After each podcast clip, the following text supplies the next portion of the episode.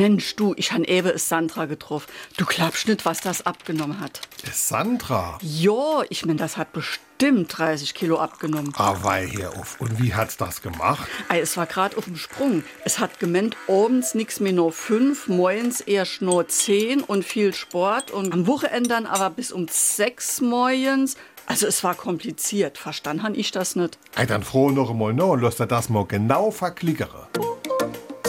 SR3. Warum wir so reden.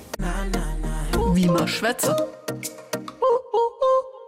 Lässt man sich etwas von einem anderen verklickern, dann berichtet, erzählt der andere, führt genau aus, macht einem was begreiflich, dröselt etwas auseinander, macht etwas klar oder kurz. Einer erklärt dem andere etwas. Den Ausdruck gibt es mindestens seit dem 19. Jahrhundert. Verklickern kommt aus der Seemannssprache, denn einen Verklicker gibt es auf jedem Segelboot. Er gibt die Richtung des Windes an. Ursprünglich war das ein Wimpel oder ein Fähnchen an der Mastspitze. Heute sind Verklicker wesentlich komplexer, machen aber immer noch dasselbe. Sie verklickern dem Segler, woher und wohin der Wind weht. SR3.